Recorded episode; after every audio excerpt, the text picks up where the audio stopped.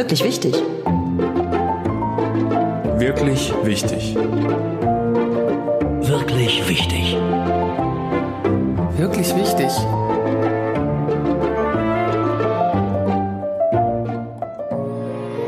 Kann das jetzt so weitergehen? War das alles so richtig, wie ich das gemacht habe? Habe ich meine Zeit gut verteilt?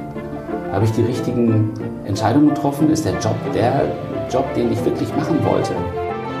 Dass das Wichtigste eigentlich ist, dass wir begreifen, dass wir in der Lage sind, auf jede Situation eigentlich zu reagieren und dass wir die Kraft schon haben. Wir müssen das nur zulassen und wir müssen aus dieser vermeintlichen Sicherheit der Vergangenheit raus. Wir haben gesehen, wie wichtig die Natur ist, wie die uns in dieser Zeit geholfen hat. So, ich sitze hier für meinen ersten Podcast 2021, den ich am liebsten schon im Januar gemacht hätte. Aber wir wissen alle, wie es war, Lockdown und Mutanten und vernünftig sein und Vorbild sein. Jetzt aber, der erste Podcast geht natürlich im neuen Jahr um die Zukunft. Und deshalb freue ich mich sehr, dass ich hier sitze mit dem Trend- und Zukunftsforscher Oliver Leisse, Autor, gefragter äh, Referent und Berater. Und Oliver, du hast vor über 20 Jahren eines der ersten deutschen Institute für Online-Marketing und Trendforschung gegründet und 2008 schließlich das Trend- und Zukunftsforschungsinstitut See More. Ich freue mich sehr, dass du heute Zeit für mich hast. Ich freue mich auch, England. Super, schön. Ja, du hast äh, dich Ende März letzten Jahres, also vor fast einem Jahr, hast du dich ganz spontan im ersten Lockdown hingesetzt und hast in die Tasten gehauen und ganz schnell ein Buch geschrieben mit dem etwas äh, schon fast vermessen klingenden Titel So geht Zukunft. Ja, das ist, ähm, ich habe ein bisschen Anlauf gebraucht. Also das ist äh, mein zweites Buch, das erste war 2012 und dann hatte ich die Überlegung, du musst eigentlich mal wieder mal dich was raus, du musst ein paar Ideen wieder mit den Menschen teilen. Und dann war aber nie die Zeit dazu. Und dann ah, kam der März, dann habe ich im April dann auch überlegt, oh, das ist jetzt schon eine andere Zeit auch für mich. Ich habe viele Vorträge früher gehalten, das ging natürlich jetzt die ganzen letzten zwölf Monate überhaupt nicht mehr. Und äh, dann habe ich mit dem Verlag gesprochen, der sagte im Juli, lass uns doch das Buch mal schreiben. Und äh, ich hatte genau den Juli Zeit, also einen Monat. Ich so, habe tatsächlich dann innerhalb von vier Wochen das Buch geschrieben. War eine spannende Geschichte. Mein Lektor hat irgendwie parallel an dem Dokument gearbeitet. Und dann haben wir das mit vereinten Kräften relativ schnell ähm, zusammengestellt. Das ist prima, also es hat mir Spaß gemacht. Hm, das erste Buch hieß ja Be Prepared. Also warst du sozusagen vielleicht selber schon prepared, um jetzt dann die, in der kurzen Zeit das doch zu schaffen, das alles so zusammenzusammeln. Das genau. Ja und das, wär, das Be Prepared wäre jetzt natürlich auch wieder genau der richtige Titel, weil es geht jetzt darum, vorbereitet zu sein auf das, worauf man sich eigentlich nicht vorbereiten kann, nämlich auf diese Unsicherheit, auf diese nächsten Monate auf eine Neuausrichtung. Das ist sehr spannend. Hm. Ja, du schreibst ja auch in deinem Buch, also äh, ich bin heute der Meinung, dass der Kern der Krise mit einem einzigen Wort umfassend zu beschreiben ist Unsicherheit. Reicht das Wort so, heute sogar noch oder ist es nicht noch mehr? Oder ist es sogar wirklich, ist das der Nukleus sozusagen, wo man sagt, das ist es, worum es geht? Das ist der Nukleus, das ist der Kern der Dinge im Augenblick, finde ich. Und zwar, wir haben ja viele äh, Sachen beobachtet, es ist ja viel passiert. Aber dieser Schock, der da war, dass auf einmal nichts mehr sicher ist, das ist schon tiefreichend und tiefgehend. Und ich glaube, das wird uns noch eine Zeit beschäftigen. Es hat uns nachdenklich gemacht. Es hat uns aus der Spur gebracht. Und wir sind natürlich pragmatisch dann auch schnell dabei. Wir haben dann äh, diese Maskengeschichte irgendwie angenommen und auf Abstand. Und das ist ja auch alles okay. Aber diese, uh, da ist was passiert, was unser Leben aus der Bahn wirft. Dieser Moment, der bleibt auch noch. Der wird auch noch nachhallen. Mhm. Und ich glaube auch, dass es was Gutes ist. Weil Inwiefern? wir waren doch sehr im Hamsterrad.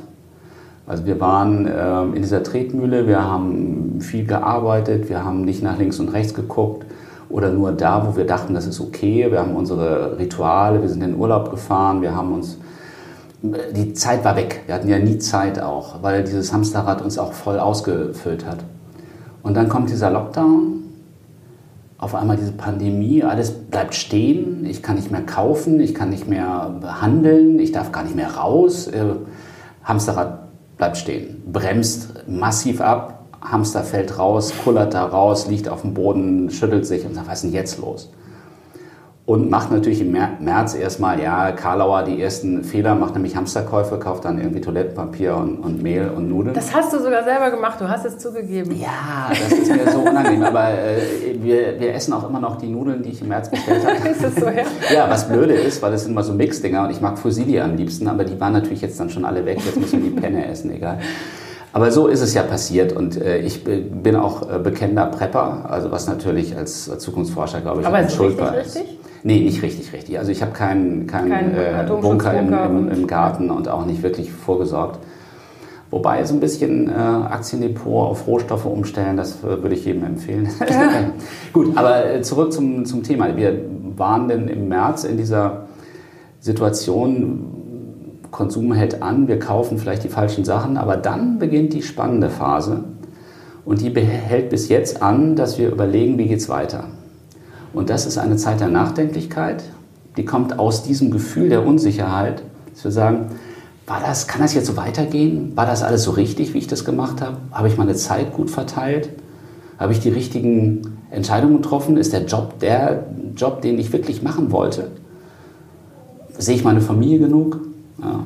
Wobei man natürlich wahrscheinlich auch da so ein bisschen unterscheiden muss. Es gibt ja genug Leute, die müssen sich gar nicht mehr fragen, mag ich meinen Job, weil die haben jetzt einfach keinen Job mehr. Oder äh, ja, deren Existenzgrundlage ist wirklich weggebrochen, weil sie sehr erfolgreicher zum Teil im Bereich Gastronomie oder ähm, Caterings oder solche Geschichten oder Veranstaltungen halt unterwegs waren. Da habe ich auch beobachtet, so in meinem Umfeld, da gibt es eigentlich nur zwei Möglichkeiten. Die einen sitzen so wie das Kaninchen vor der Schlange und haben Angst und sind frustriert und denen geht es schlechter und schlechter und die beschweren sich und sind wirklich zum Teil ja, fast krank vor Sorge.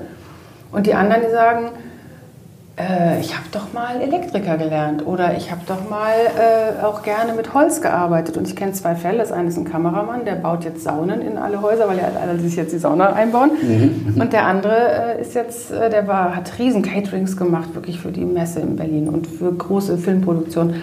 Und der ist eben gelernter Elektriker und der macht jetzt so praktisch ja, Facility Management, äh, speziell Elektro in Berlin. Der ist ausgebucht für zwei Jahre, glaube ich. Ja? ja. So, und äh, das ist wahrscheinlich schon der erste Punkt. Dass, ähm, man kann sich ja nur ein Stück weit vorbereiten auf Dinge, die wirklich für uns ja nicht absehbar waren. Ich meine, wer mal zugehört hat den Wissenschaftlern, der wusste, dass sowas kommen kann Irgendwann und kommen wird. Kommen, ja. Haben viele gesagt, ja. Aber ähm, wenn man mal ganz ehrlich ist, also du hast ja auch wahrscheinlich nicht sofort gedacht, ach ja klar, habe ich ja schon gelesen, weiß ich jetzt sofort, wie ich mich darauf vorbereiten soll. Hier geht hier gerade ein Wagen an uns vorbei. Ähm, aber das ist halt die Frage, wie gesagt, wie, wie, kann man sich überhaupt vorbereiten? Und das kann man ja vielleicht jetzt aus dieser Situation zumindest lernen. Und da sagst du ja, es gibt schon ganz viele Dinge, die man wirklich jetzt tun kann, damit Unsicherheiten, die aus allen verschiedenen Richtungen jetzt kommen werden, die Welt dreht sich ja auch genau. gefühlt immer schneller, äh, um da eben besser vorbereitet zu sein? Was, was sind denn da so die wichtigsten Punkte? Also ich glaube, du hast das schon gesagt jetzt, dass das Wichtigste eigentlich ist, dass wir begreifen, dass wir in der Lage sind, auf jede Situation eigentlich zu reagieren und dass wir die Kraft schon haben. Wir müssen das nur zulassen und wir müssen aus dieser vermeintlichen Sicherheit der Vergangenheit raus. Das sind ja Lebensmodelle. Ich arbeite beim Daimler ein ganzes Leben lang so. Das, das war ja früher so für meine Eltern war das ein Thema, heute ist es ja schon nicht mehr so und morgen mhm. ist es eben gar nicht mehr so. Mhm. Wir müssen einfach sehen, was können wir alles und wir müssen wie Generalisten versuchen, in ganz vielen Bereichen was hinzubekommen und uns auszuprobieren und zu gucken, ob uns das liegt, ob das geht. Mhm. Und wenn wir dann Fähigkeiten haben, vielleicht bin ich gut ein bisschen im Vertrieb und dann höre ich, äh, Sauna ist ein Thema, dann überlege ich, vielleicht brauche ich einen Partner, der da mir zuliefert und dann gehe ich das Thema an. Mhm. Das geht alles, wenn wir Zukunft wirklich gestalten wollen. In Deutschland ist es häufig, dass uns Zukunft passiert. Also Jeff Bezos zum Beispiel sagt in seiner großen Philosophie, der Gründer von Amazon, ähm, Forever Day One. Also es für ihn ist immer Tag 1 egal was passiert, dass der Mann nicht geschockt ist, wenn jetzt eine Pandemie ausbricht, ist nicht verwunderlich, weil er sowieso das immer wieder neu so sieht, was kommt auf mich zu, was sind die Bedingungen. Das ist aber zufällig natürlich einer derjenigen, der am allermeisten davon profitiert. Ja, den, den, den, mag auch keiner, aber es ist natürlich, er ist sehr erfolgreich mit dem, was er macht und er richtet sich auch ständig neu aus. Nämlich nicht so, dass er sich nur dem Wandel anpasst, sondern er ist jemand, der den Wandel sucht und schafft. Das sagt er auch selber. Mhm. Schon visionär natürlich auch. Und also, er, mhm. er sieht die Dinge. Also mal ein Beispiel. Es gibt in dem Einkaufsprozess ähm, im Einzelhandel ein Punkt, der jedem einfällt, der nervig ist. Also unter den Punkten, die unter Pain Points abzuhaken sind. An der Kasse stehen. An der Kasse stehen. Es nervt. Du musst da stehen. Jetzt gut, haben alle ein Smartphone und tippen da so ein bisschen lustlos rum. Aber es nervt. Jeff Bezos sagt, hm, das ist eine Chance. Wir machen das anders. Wir installieren Kameras. Du kommst einfach rein, wirst erkannt, nimmst was aus dem Regal, gehst wieder raus. Die Leute sind begeistert. Mal Datenschutzgeschichten mal außen mhm. vor. Nicht, das ist dann wieder die deutsche Sicht. Ist das denn auch okay? Aber ähm, er sucht die Möglichkeiten, wo er was verändern kann. In Amerika setzt er jetzt Drohnen zur Auslieferung von Produkten ein, hat er auch schon sämtliche Genehmigungen bekommen. Sein letzter Coup war, dass er gesagt hat, ich will gar nicht mehr mit dem Smartphone irgendwie, dass die Leute bei mir reinkommen. Die haben ja eine Hand, die scannen wir einmal ein und das reicht als Kreditkarte für mich. Wenn du in den Laden reinkommst, hältst du die Hand einfach mal über so ein Lesegerät und das war's gibt unendliche Beispiele, nicht nur von, von Jeff Bezos, überall sind, sind Ansatzpunkte, die aus so einer Lust auch an der Zukunft und Veränderung und wo kann ich was noch besser machen, kommen. Und da müssen wir hin. Und da würde ich mir wünschen, dass wir diese Stichwort Agilität. Also es ist das große Ding von Stabilität jetzt zu Agilität. Mhm. Stabilität sind wir in Deutschland richtig gut. Wird aber nicht mehr gebraucht, wird schon seit zehn Jahren nicht mehr gebraucht. Du brauchst jetzt diese Agilität. Ja, und das ist, finde ich, auch das, was man eigentlich bei allem, wie das gelaufen ist, am meisten der Regierung, sage ich jetzt mal, äh, ganz pauschal vorwerfen kann. Und das geht aber runter in die kleinen Entscheidungseinheiten bis auch natürlich zu, zu Schulleitern, die es irgendwie verpennt haben. Ich finde, ganz am Anfang war es durchaus nachvollziehbar, dass keiner wusste, was machen wir jetzt? Oh Gott, das war ja für, für alle neu, es war auch für die Wissenschaft neu. Keiner wusste, was ist das für ein Zeug und so weiter. Und dass man da so ein bisschen hin und her geschwommen ist, ähm, völlig, völlig richtig, völlig nachvollziehbar und auch meiner Meinung nach gar nicht anders handelbar. Und da nicht in Panik zu verfallen und so, das war alles fein. Aber was ich wirklich so ähm, am, ja, am beklagenswertesten finde, ist, dass ich jetzt ein Jahr später das Gefühl habe, da ist immer noch nicht viel mehr Plan. Und da ist immer noch die Digitalisierung ähm, nicht jetzt komplett ein Turnaround, äh, hat sie noch nicht geschafft. Oder die Gesundheitsämter äh, können nicht nachverfolgen. Ja, ich meine, wenn die da nur Faxgeräte stehen haben, kein Wunder. Oder in der Schule äh, im letzten Sommer auf meine Nachfrage, ähm, was ist denn jetzt im nächsten Lockdown? Ja, wir hoffen mal, dass da keiner mehr kommt. Ich sage, das, das ist, doch nicht ja, Ihr ja. Ernst. Ja, wir haben jetzt so ein ähm, Team gegründet, die jetzt irgendwie äh, sich auch mal mit Online und so beschäftigen. Und ich dachte, oh, und das ist eine Großstadt wie Hamburg an einem Gymnasium. Also das ist wirklich, und das, das erschüttert mich. Aber wie, wie sagst du, wie geht es besser und was können wir jetzt wirklich ganz schnell, was können wir so Leuten jetzt zum Beispiel sagen? Also ein Schulleiter, der sagt, also, der hat jetzt inzwischen, oh Gott, also ja, nochmal alle, die zuhören, es ist besser geworden mhm. und so weiter. Aber das war im Sommer die Aussage eines Lehrers, der vielleicht auch sich da nicht abgesprochen hatte. Inzwischen läuft es ganz gut, muss ich zur Ehrenrettung sagen. Aber dieser Satz hat mich einfach geschockt. Also was, was sagst du so Leuten? Wie müssen die agieren? Also ich finde, erstmal äh, muss das Konsequenzen haben. Weil ich finde, äh, jedes mittelständige Unternehmen, was ähm, eine Perspektive aufbaut für seine Mitarbeiter, macht sich Gedanken, wie wird der nächste Planungshorizont sein. Und da rechnet man auch mit Rückschlägen, da rechnet man auch mit Szenarien, mit Wildcards, was kann, was kann schiefgehen. Jetzt hast du im März tatsächlich ein ganz klares Szenario, was sagt, oh, erste Welle, äh, Riesenproblem, mal schauen, wie es weitergeht. Dann musst du als Politiker, genauso wie auch in der Wirtschaft, musst du dir überlegen, wie gehst du mit so einer Situation um, wenn es easy läuft, wenn es wirklich schwierig wird oder wenn es wirklich eine, eine, noch eine Verschärfung gibt der Situation? Das ist sozusagen Basis von allen strategischen Überlegungen. Du überlegst dir diese Möglichkeiten, diese Szenarien. Und dann hätte man sich im März überlegen können als ein Szenario, das wird schiefgehen, das wird schwierig, das wird nochmal so richtig im, im Winter losgehen dann hast du die Möglichkeit, wenn es gut läuft, alles in Ordnung. Aber wenn es wirklich kommt, musst du vorbereitet sein. Das ist verdammt nochmal die Aufgabe der Politik und die muss für uns sorgen, die muss, die muss sich diese Gedanken machen. Und da bin ich, das, ich finde das unentschuldbar. Im Bereich äh, Digitalisierung äh, in der Bildung ist nichts wirklich was passiert. Also ich sehe das hier jetzt Homeschooling, die, die Server rauchen alle ab, wenn da irgendwie mehr als drei Leute gleichzeitig drauf sind. Katastrophe. Wir haben ähm, das, nicht rechtzeitig die Mengen an Impfstoff gekauft. Wir haben dann über Preise äh, verhandeln wollen und so. Das waren natürlich alles, alles die falschen Maßnahmen.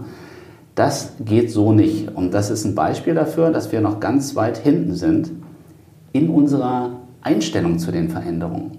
Wir müssen die annehmen und müssen mit ihnen arbeiten. Wir müssen nicht gegen sie arbeiten oder sie sie erstmal negieren und abwarten und sagen, ja, wie haben wir das früher gemacht? Es gibt kein Früher mehr. Es gibt jetzt nur eine Zukunft und die müssen wir gestalten. Mhm. Du, hast, du machst ja auch selber einen Podcast äh, und hast damals, das, das war glaube ich im März, wenn ich das richtig erinnere, äh, also in deinem Podcast Zukunft, Trends und Strategien. Ja, hier finde ich es, 22. März 2020 habe ich mir aufgeschrieben. Oh, jetzt wird es. Oh, nee, hoffentlich, hoffentlich habe ich keinen Mist geredet. Nee, aber ich glaube, äh, dass man da jetzt vielleicht sagen kann, okay, man hat doch große Hoffnungen gehabt und die sind enttäuscht worden. Du hast ja gesagt, auf einmal geht das mit der Digitalisierung in der Schule. Das wird bleiben. So, aber äh, da hast du wahrscheinlich zu viel erwartet oder, oder ich glaube auch, dass wird es, sich was ähm, tun, aber es, es, wird auch bleiben. Also es war ja so, aber dass wir erstmal da sein, ja um klar. Aber wir haben ja im, im, Sommer äh, haben wir alle auch gedacht, ja Gott, ähm, das wird im Herbst, da sitzen wir beim Rotwein wieder draußen, alles wieder gelaufen und alles schön. Das war jetzt nicht der Fall. Also wir sehen äh, auch ich finde, da ist es gut, dass es jetzt so lange dauert, da alle, da, keiner kann jetzt mehr negieren, dass wir in dieser Phase dieses digitalen Umbruchs auch sind. Jetzt passiert das aber. In den Schulen haben die alle schon ihre Konferenzen jetzt auch digital gemacht. Die Aufgaben werden digital hin und her geschoben. Und es geht. Mhm. Beim Homeoffice ist es so, dass ich jetzt die letzten Zahlen, die ich gehört habe aus einer IHK-Studie aus Berlin, ein Viertel der Leute sind dafür, dass es wieder so ist wie früher. Ein Viertel möchten eigentlich nur noch Homeoffice machen, weil das so schön war. Und die Hälfte sagt, lass uns beides machen. Und ich sage dir, Inga, diese Zeit, die wir jetzt hier durchlitten haben, die hat auch positive Auswirkungen darauf, dass die Digitalisierung wirklich eingebaut ja. wird. Weil wir haben ja Vorteile. Wir machen Vorträge online, wir haben die Reisezeiten nicht mehr, die Pendler verstopfen nicht mehr die, die Städte, also die Nadelöhre in die Städte rein und raus. Da tut sich was. Mhm. Und das kommt durch diesen Leidensdruck auch. Mhm. Und ich, ich glaube auch, dass das die Kunst wird sein, ähm, zu wissen, wann welches Mittel, also wirklich beide Mittel zu nutzen und zu wissen, wann welches angesagt ist. Weil ich bin auch der Meinung, dieses ewige durch die Gegend fliegen, um seine Meilen vollzukriegen und irgendwie Herr Meier muss jeden Mittwoch oder meinetwegen auch nur einmal im Monat Monsieur Dupont in Paris treffen das muss ja nicht sein. Mhm. Trotzdem muss natürlich so sein, dass man sich trifft, dass man sich durchmischt, dass man wieder Menschen trifft, dass man jetzt so, wie wir hier sitzen, wirklich mal zusammen in einem Raum sitzt und mal rumspinnt. Und ich glaube, diese Mischung ist einfach das, was äh, auf Dauer stimmen muss. Oder wie siehst du das? Sehe ich auch so. Und kommen wir zurück zu dem Hamster, der aus dem Rad gefallen ist. Wir müssen natürlich auch äh, in unserer Planung der Zukunft wirklich uns auch eingestehen, dass es einen anderen Weg geben muss, als den, den wir in der Vergangenheit hatten dieses ewige Wachstum, dieses Statusdenken, dieses höher, weiter und wie du schon sagst, äh, dann, dann nochmal Business Class hier und da und hin und her fliegen, das können wir uns nicht mehr leisten. Das lässt auch die Generation Z, unsere Kinder lassen das nicht mehr zu. Wir haben nicht nur die Corona-Krise, wir haben eine Wirtschaftskrise, die danach kommt, die jetzt schon begonnen hat. Viele Unternehmen sind am Existenzrande, ja, die, die gucken schon runter. Wir haben ähm, eine große Krise des Systems. Ähm, wir müssen über Bildung, wir haben gesprochen, wie, wie werden wir arbeiten, wie wird äh, Demokratie weiter funktionieren, wie werden wir schneller, wie werden wir diese Politik mal wieder ordentlich äh, in Gang kriegen. Mhm. Ja, das ist ja eine Katastrophe. Dann haben wir die Klimakrise. Und das ist eine Krise, die uns ja noch über Jahre beschäftigen wird. Und zwar nicht per random, sondern weil wir die Zahlen wissen. Wir wissen, es wird schwieriger. Das sind äh, Wissenschaftler, die die Zahlen vorlegen, sagen, ihr müsst euch ändern im Konsumbereich. Wir müssen aufhören, durch die Gegend zu fliegen wie blöde, sondern wir müssen wirklich auch mehr, mehr Fokus setzen auf ein nachhaltiges Handeln. Und das ist jetzt der richtige Startschuss. Glaubst du, dass diese Corona-Krise da was geändert hat in der Wahrnehmung der Menschen, dass sie jetzt endlich, endlich da auch vielleicht mal zuhören und sagen, ja, okay, das ist wirklich eine Krise, die ist nicht nur äh, hochgejatzt, sondern äh, jetzt sehen wir mal, was so eine Krise ausrichten kann. Und die Klimakrise ist nun mal die größte Krise, die wir haben. Ja, ich bin sicher, dieses äh, weiter so und wir kriegen äh, das nächste Jahr wird wieder besser, das, das ist, glaube ich, eine Illusion. Und ich sehe da eher die Chance daran. Also ich sehe eher die, äh, die Kräfte, die jetzt über die Themen auf einmal reden. Es gibt ganz viele Bücher, die jetzt gerade rauskommen. Es gibt ganz viel Diskussion darüber, wie mhm. machen wir weiter sehr viel Ratlosigkeit, aber es ist ja auch schon ein gutes Zeichen, dass diese Ratlosigkeit überhaupt erstmal zugelassen wird, dass man mhm. sagt, ja, wir wissen gerade gar nicht so richtig weiter. Wir müssen neu nachdenken. Da sitzt der Papi zu Hause oder die, die Mami äh, und macht Homeoffice und sitzt vorm Rechner und die Kinder kommen rein und sagen, wie, das ist der tolle Job, den du machst? ja, das ist ja irgendwie, hm, ich hatte mir das irgendwie schöner vorgestellt.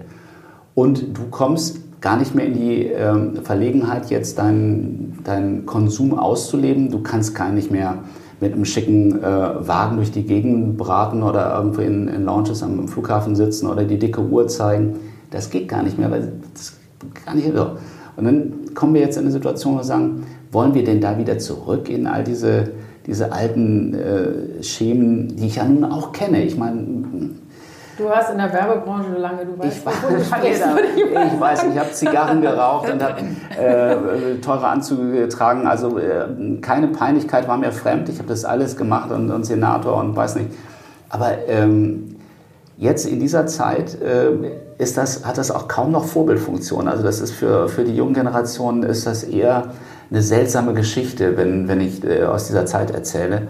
Warum? Ja, warum ist das? Das macht keinen Sinn. Also haben wir eine Riesenchance, Inga. Mhm. Das könnte jetzt wirklich der Beginn einer neuen Zeit sein. Und was, was glaubst du, wenn jetzt jemand sagt, okay, also ich, ich nehme jetzt mal an, ich bin jetzt so durchschnittlich verdienender Durchschnittsdeutscher mit einem angestellten Job, wo ich ganz gut verdiene, meine Kinder gehen in die Schule, ich habe ein sicheres Zuhause, ich werde auch, äh, ja, habe jetzt keine größeren Sorgen. Ich fahre ein, zwei Mal in Urlaub und ich habe vielleicht einen kleinen Wagen. Oder vielleicht wohne ich in der Innenstadt und habe ihn hoffentlich schon abgeschafft. Ähm, was wären jetzt so mal jetzt ganz runtergebrochen, so Sachen, wo du sagen würdest, Leute, pass auf, ähm, denkt mal über A, B und C nach und das ist für jeden eigentlich von euch, jeder kann sich da was rauspicken. Mhm. Also bricht das, das mal runter. Das ist natürlich eine fiese Frage jetzt für ja, unvorbereitet, ja, aber äh, das eine ist, das hast du ja schon angesprochen, der SUV macht jetzt keinen Sinn mehr, das geht auch nicht mehr. Ich habe zwar noch einen, so, einen, so, einen, alten, äh, dicken äh, Volvo, äh, der ist aber uralt und äh, ich hoffe, ich komme da noch mal mit durch ein paar, ein paar Tage. Aber natürlich, ähm, alles andere, du kannst in der Stadt alles auch wirklich mittlerweile mit dem E-Bike machen oder zu Fuß. Oder ja, wir haben vor sieben Jahren das Auto abgeschafft, weil es irgendwie nur ein Klotz am Bein war. Es ist natürlich immer mehr. Das machen immer mehr Leute, sagen ja, und, und äh, ich habe mir ein neues Auto gekauft, ist peinlich. Das sagt keiner mehr heute. Das ist ja, warum denn? Ne? Das ist doch eigentlich die falsche Entscheidung. Mhm. Wir haben gesehen, wie wichtig die Natur ist, wie die uns in dieser Zeit geholfen hat. Mhm. Und dieses, wir fliegen jetzt irgendwie um die Welt und besuchen die Städte, hm, ich weiß nicht, ob das in Zukunft wirklich noch begehrlich ist.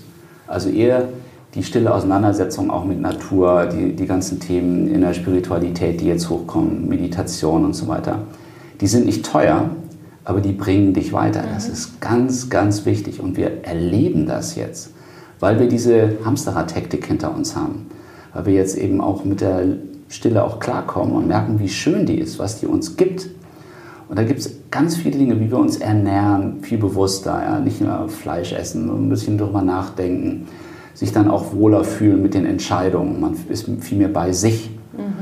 Ähm, ich denke, man braucht viele Dinge nicht. Man wird es erkennen schrittweise. Man macht ein Downsizing. Mhm. Das habe ich persönlich auch gemacht, also büromäßig. Wir sitzen hier bei WeWork. Das ist eine sehr praktische Geschichte, weil ich immer das zubuche, was ich brauche. Ähm, ich glaube, es gibt einen anderen Weg und den mhm. entdecken wir gerade mit mhm. Freude auch. Ja. Was mir auch jetzt gerade dabei einfällt, äh, so dieses Caring is Sharing oder Sharing is Caring, so rum. Ähm, ich bin in so einer Nachbarschaftsgruppe, gibt es ja diese nebenan.de, nennt sich das, da tut sich so viel im Moment, wo wirklich Leute sagen, aus der Not heraus eigentlich, äh, ey, kann mir einer einen Bohraufsatz leihen, habe ich gerade nicht hier, weil der Baumarkt zu hat. Toll wäre ja, es bleibt dabei, weil ich muss doch nicht irgendwie die ganze Batterie an, an Werkzeugen haben, wenn mein Nachbar oben drüber oder gegenüber in der Straße das Zeug da liegen hat. Und das sind so, so Dinge, die ich mir erhoffe, dass das so Effekte sind, die bleiben. Dass man einfach feststellt, ich muss jetzt nicht alles selber haben, sondern ich kann es einfach auch mir mit meiner Community teilen. Und wenn der Nächste dann aber meine Backform braucht, wenn ich keinen Bohrer habe, dann so. Dann also dieses ja. Geben und Nehmen. Und das könnte ich mir vorstellen, dass das vielleicht auch also es ist schon was ist, was in, jeder machen kann. Einfach ja, es ist auch schon tatsächlich in, in meinem Umfeld gibt es ähm, Freunde und Freundinnen, bei denen ist es verpönt, äh, neue elektronische Geräte zu kaufen. Also mhm. es wird nur noch refurbed, also wieder aufbereitet, äh, gekauft weil neu kaufen hat so, kriegt so einen komischen Beigeschmack so. äh, ist das wirklich sinnvoll, jetzt dafür ein neues Produkt und wir können doch lieber ein gebrauchtes, ein wieder aufbereitetes kaufen. Ich sage dir, Inga, das sind Dinge, die aufgrund der Tatsache, dass das jetzt über zwölf Monate dieser Stillstand da ist, werden immer mehr Leuten, wird immer mehr Leuten klar, wir müssen uns ändern. Es geht auch, es wird sogar ein besseres Leben sein danach als mhm. vorher. Mhm. Wir kommen nicht mehr zurück in diese, diese Mühle. Mhm. Das ist ja was, was zum Beispiel Professor Maya Göpel, die ich ja sehr schätze, äh, ja auch seit, ach, seit Jahren fast schon, ja, sie ist natürlich jetzt durch äh, ähm, Scientists for Future dann irgendwann ist sie damit viel mehr bekannt geworden, aber ja immer schon sagt, Leute, seht doch nicht immer den Verzicht, seht doch mal die Chancen, die euch, die euch sich dadurch ergeben für euch. Ne? Genau. Und äh, ja, es ist zu hoffen, dass das funktioniert. Aber das ist diese äh, Haltung, die wir jetzt brauchen, also dieses ähm, sich der Unsicherheit öffnen und nicht die Sicherheit suchen, sondern wirklich sagen, ich bin auch bereit, aus einer Blase rauszutreten. Mhm mit Leuten zu reden, mit denen ich vorher nicht geredet habe, mit denen auch über neue Themen zu reden, denen zuzuhören, dem Zeit zu geben. Und was diese Melange, die sich da entwickelt, die wird ganz spannend sein. Mhm. Naja, und diese Flexibilität zu haben, äh, einfach zu sagen, gut, das, was ich jetzt bis jetzt gemacht habe, geht halt so nicht mehr. Das gab es ja früher auch schon. Ich meine, früher ist man auch dann, selbst wenn du 50 Jahre beim Daimler war, dann ist halt irgendeine Produktionsspur geschlossen worden, dann standen die Leute auch, auch da. Mhm. Ähm, und gerade in so kreativen Berufen, in denen wir arbeiten, musste man sich ja auch immer mal umgucken. Und ich kenne ganz viele, die gerade auch im Journalismus eigentlich in ihren festen Jobs sitzen, aber damit gar nicht glücklich sind, aber einfach aus finanzieller Angst oder wie auch immer sich nicht trauen, noch viel mehr das zu machen, was sie eigentlich ursprünglich mal machen wollten, was aber in dem Korsett einer Redaktion, wo sie gerade drin stecken, gar nicht mehr geht, weil auch da jetzt, was weiß ich, neue Zwänge sind, weil sie viel mehr online arbeiten wollen, aber eigentlich wollen sie lieber lange Reportagen schreiben und nicht das Schnelle und so weiter. Und irgendwie wird man da so reingedrängt und manchmal braucht es einfach so einen Bums. Das kann, wie gesagt, von außen kommen, das kann auch von innen kommen und dann glaube ich auch, da liegt ja. eine ganz große Kraft. Ne? Ja. Ja, und ich meine, äh, umso mehr bist du wahrscheinlich gefragt, so Leute zu begleiten. Hast du das Gefühl, oder, oder was heißt Gefühl? Kannst du sagen, dass du jetzt mehr Anfragen bekommst? Kommen die Leute schon zu dir und sagen, wow, Herr Leise, was Sie uns da vor zehn Jahren gesagt haben, das stimmt ja jetzt. Ähm, da müssen wir jetzt mal drüber reden. Das ist, äh, ich mache das seit 20 Jahren, ähm, dass ich mich um die Zukunft kümmere. Ähm, es war lange Jahre langweilig, weil es passierte ja nichts. In Deutschland sowieso nicht. Also es passierte dann schon irgendwo in Asien oder in Amerika äh, natürlich das eine oder andere. Und dann, oh toll, die Amerikaner entwickeln autonome, autonom fahrende Autos und äh, Google macht das, ähm, Alibaba hat, äh, Jack Ma macht in, in Asien dies und jenes. Das war immer nur da hinten hingucken und sehen, ah, da gibt es dann Science Fiction und das ist schön. Damit bin ich auch ähm, bei, bei Keynotes, ähm, habe ich die, die, die Menschen schon ein bisschen begeistern können für diese, diese Entwicklung. Mein Hauptbereich ist natürlich Research, das heißt Unternehmen kommen zu mir und sagen, wir wollen für die nahe Zukunft Produkte anpassen, neu entwickeln, neue Märkte, was, was passiert in der Welt, worauf müssen wir achten und dann fragen wir in den Metropolen nach, stellen das zusammen. In den Perspektiven hat sich jetzt aber schon rasant was äh, getan. Also schon seit vier, fünf Jahren nimmt die Geschwindigkeit dieser Innovation dramatisch zu. Also ein Beispiel, die RNA-Technologie, die jetzt uns hilft, einen Immun, äh, äh einen, einen Impfstoff zu kreieren innerhalb von zwölf Monaten. Völlig undenkbar früher, ist jetzt eben sehr schnell passiert. Auf dieser Technologie ist ganz viel möglich. Wir könnten möglicherweise den Krebs loswerden, wir können Alzheimer loswerden, ganz viele schlimme Sachen, weil auf einmal so eine wahnsinnige Beschleunigung reinkommt. Mhm. Und der Hintergrund ist Konvergenz. Das heißt, es kommen Dinge zusammen, die vorher separat gelaufen sind. Also Medizin und Technologie waren so zwei getrennte Dinge, hat nichts mit, miteinander zu tun. Jetzt gibt es Biotech, also die biologische Komponente und die Software-Theorie von, von, von der IT, die greifen zu, ineinander und schaffen ganz neue Lösungen, die es mhm. vorher gar nicht gab, mhm. weil keiner hat miteinander geredet. Die waren in den Elfenbeintürmen und hatten so ihren Bereich. Und jetzt kriegt das eine Geschwindigkeit und eine Dynamik die jetzt auch wieder so in der Komplexität so riesig ist, dass das muss erstmal sortiert werden. Und das ist, glaube ich, die nächste Aufgabe, jetzt das wieder mal sauber zu sortieren, was jetzt passiert. Mhm. Ist mir aber viel lieber als die Langeweile der Vergangenheit. Ja. Äh, Impfstoff ist natürlich ein gutes Beispiel dafür, dass es eben, dass eben Dinge auf einmal schnell möglich sind. Es wird aber nicht so richtig erklärt, warum das so schnell geht. Im Gegenteil, die Leute sind da auch wieder, oh Gott, das kann doch nicht sein, das kann doch nicht sicher sein, das ging jetzt viel zu schnell. Aber wenn man ihnen dann mal erklärt, ja, es hat aber ganz viele Gründe. Erstens, es gibt, wie gesagt, diese mRNA-Technologie, da war ja, wurde ja schon lange dran geforscht, noch nicht für einen Impfstoff zugelassen, aber zumindest gab es die Technologie. Dann ähnlich wie du mit deinem Buch, du hast vorne geschrieben und er hat hinten schon redigiert, äh, war das jetzt bei den Studien ja auch so. Es gab die Reviews nicht erst hinterher, sondern während die Studien liefen, wurde immer schon direkt äh, gereviewt. Dann haben sich die Länder zusammengetan, haben gemerkt, es gab dieses Open-Minded, dass sie wirklich geteilt haben, ihre, ihr Wissen, weil sie wussten, es geht um uns alle und diese Wagenburg-Mentalität, die bringt ja. uns nicht weiter. So, und eigentlich ist es alles ganz, ganz toll. Und ich verstehe, also ich bin so traurig, dass wir es nicht schaffen, das besser zu kommunizieren, den Leuten zu sagen, hey, das ist was ganz Tolles, es muss euch nicht verunsichern, weil es ist einfach auch ein anderer Stoff, der wird anders hergestellt. Man braucht dafür nicht 500.000 Hühnereiweiße wie halt bei einem anderen Impfstoff, bei einem alten, sondern bla bla bla. So, eigentlich gerade dieses Thema, was so für, für Verunsicherung gerade sorgt, ist eigentlich, finde ich, in einer Nussschale erzählt, wie es gehen kann, oder? Mhm.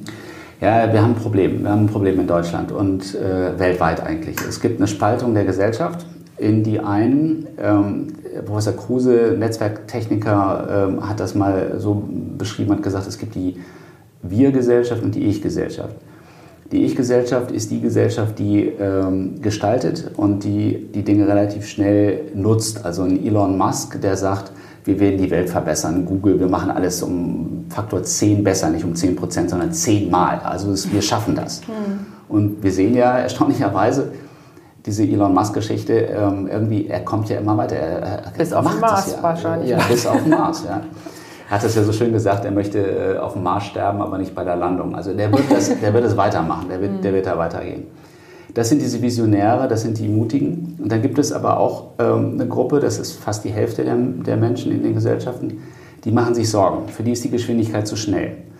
Die ähm, sind mit der Globalisierung nicht einverstanden. Die machen sich Sorgen, dass sie IT nicht richtig verstehen. Und alles, was da passiert, das ist auch zu viel. Mhm.